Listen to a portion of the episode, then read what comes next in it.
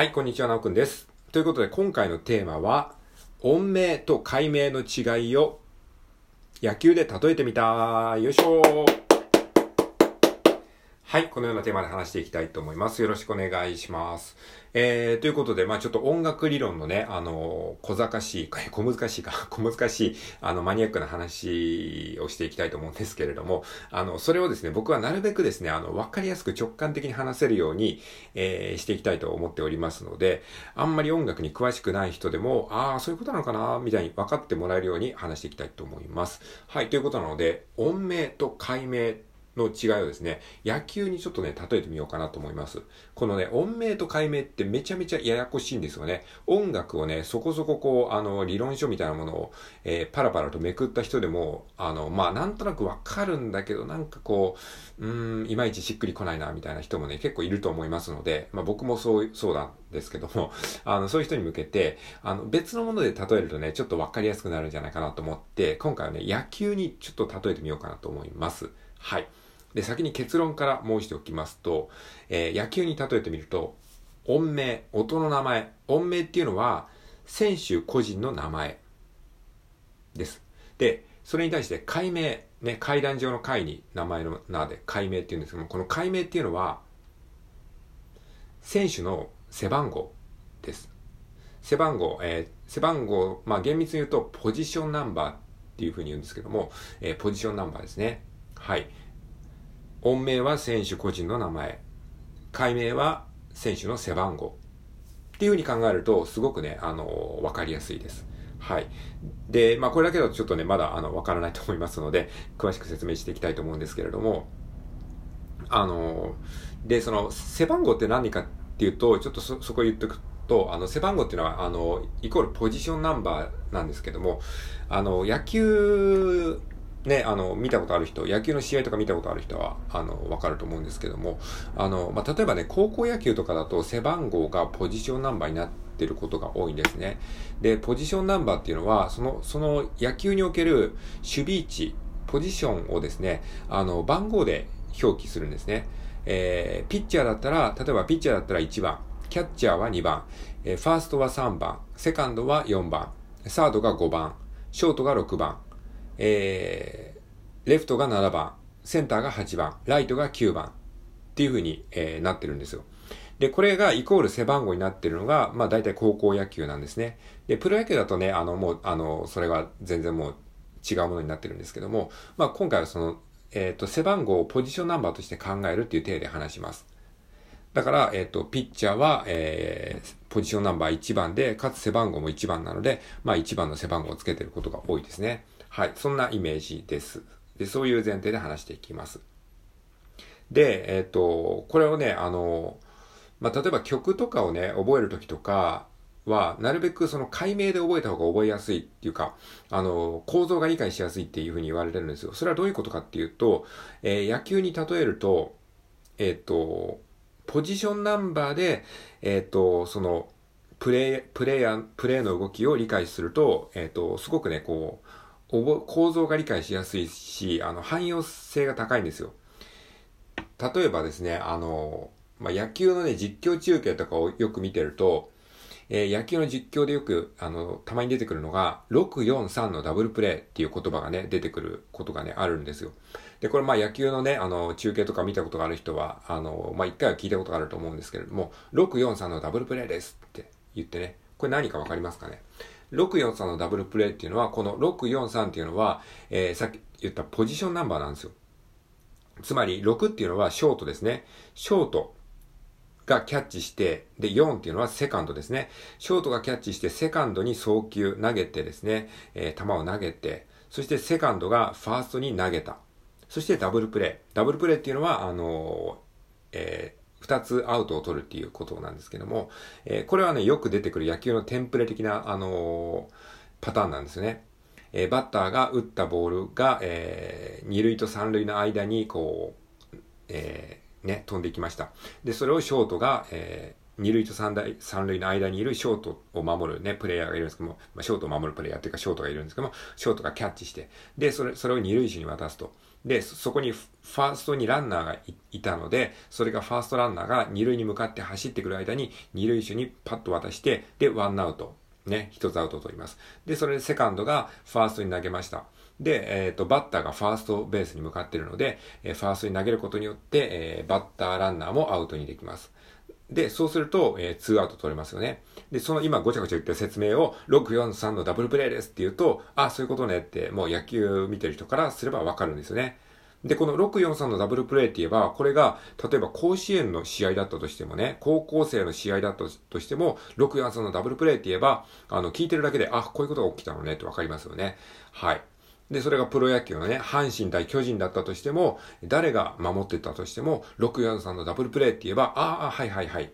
えー、ショートが、えー、セカンドに投げて、セカンドがファーストに投げて、ツーアウト取ったんですねってなりますし、それが広島対、えー、ヤクルトの試合だったとしても、643のダブルプレイで意味が通じますし、それが小学生の野球だったとしても、643のダブルプレイですって言われるのはわかりますよね。っていうことなんですよ。これが、あの、ポジションナンバーで表すことの最大のメリットなんですよ。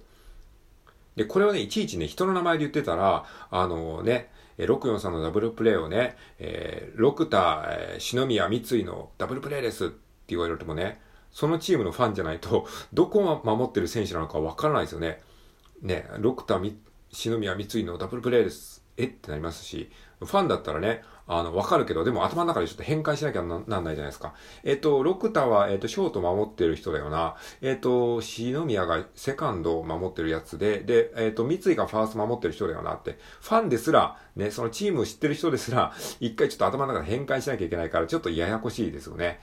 で、それがまたね、その日によってまた、ちょっと守る場所が変わったりする場合もね、例えば高校野球とかってあるかもしれないですよね。だから、あの、今日は、え、今日は、あの、三井くんがセカンドを守ってて、今日は、え、篠宮くんが、えー、っと、え、ショートを守ってて、今日は、えー、六田くんが、えー、ファーストを守ってますとか言われたらね、えー、っと、それがまたごちゃごちゃになってね、え、実況する人もちょっと、え、っと、今日は、えっと、ショショートが、えっと、ショートが三井だから、えっと、三井、えっと、で、え、セカンドが六田だ、あ、今日は六田とか、えー、セカンドが六田だから、三井六田、えっと、篠宮の、えっと、による、えー、ダブルプレイですって言ったら、実況、言ってる実況迷っちゃうし、聞いてる方もなおさらわけわからんってなりますよね。で、さらにそれがね、また別のチームだったら、またその別のチームの人の名前を覚えなきゃいけないから、えっ、ー、と、山本、鈴木、えー、な、なんか、山本鈴木、えー、島村によるダブルプレイとか言われたらね、実況する方も毎回その個人名を覚えなきゃいけないし、あの、聞いてる方もなおさらわけわかんなくなるし、それが各チームごとに全部違ったりすると、めちゃめちゃややこしいじゃないですか。だから、その、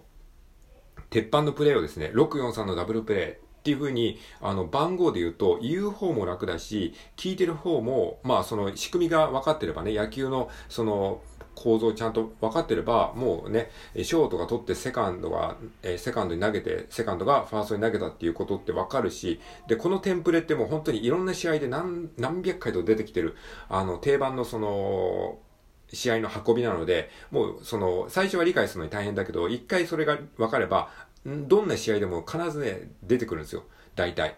っていうことなんですよね。それがポジションナンバーで理解することのメリットなんですね。はい。で、じゃあこれ音楽にもう一度置き換え直すとどういうことかっていうと、えー、これはね、音楽で曲を理解するときに解明で覚えると、その応用が効くよっていう話なんですよ。解明っていうのは、えっ、ー、と、まあ、野球でいうところのポジションナンバーですね。だから643のダブルプレイみたいな感じで、その定番のその球の運び方というか、球運びというか、試合の運びっていうのが、あの、音楽にもあってですね、これを、その、理解するには解明で覚えるようにするとめちゃくちゃ楽なんですね。例えば、えっ、ー、と、ドレードっていう、えー、解明でというところのドレードっていうのがあります。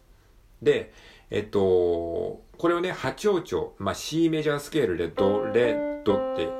きました。で、これは、えっ、と、まあ、野球のポジションナンバーで言うと、1、2、1っていうみたいな感じですね。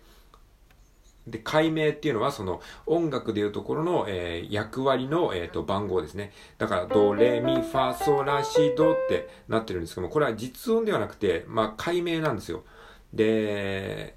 だから1番の